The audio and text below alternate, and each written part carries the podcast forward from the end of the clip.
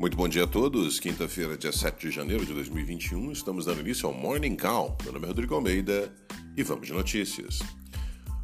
Bolsas mundiais. Os índices futuros americanos sobem, as bolsas europeias têm em sua maioria altas nesta quinta-feira, marcada pela confirmação formal pelo Congresso americano da eleição do democrata Joe Biden como presidente dos Estados Unidos.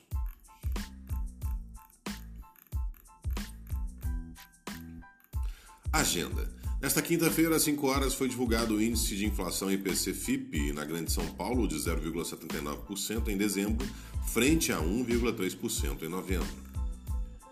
Vacinação no Brasil. O consórcio de veículos de imprensa que sistematiza dados sobre Covid coletados por secretarias estaduais de saúde no Brasil divulgou, às 20 horas de quarta, o avanço da pandemia em 24 horas no país.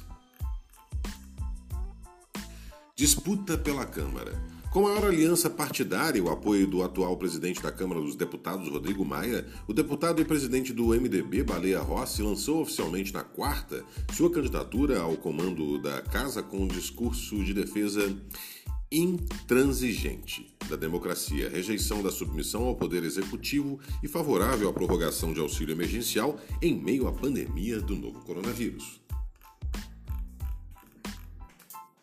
Radar corporativo. A MRV informou que conclui a venda do empreendimento Dealing Grooves, em Miami, com valor geral de venda de 57 milhões. O ativo tem previsão de geração de caixa de 21 milhões de dólares.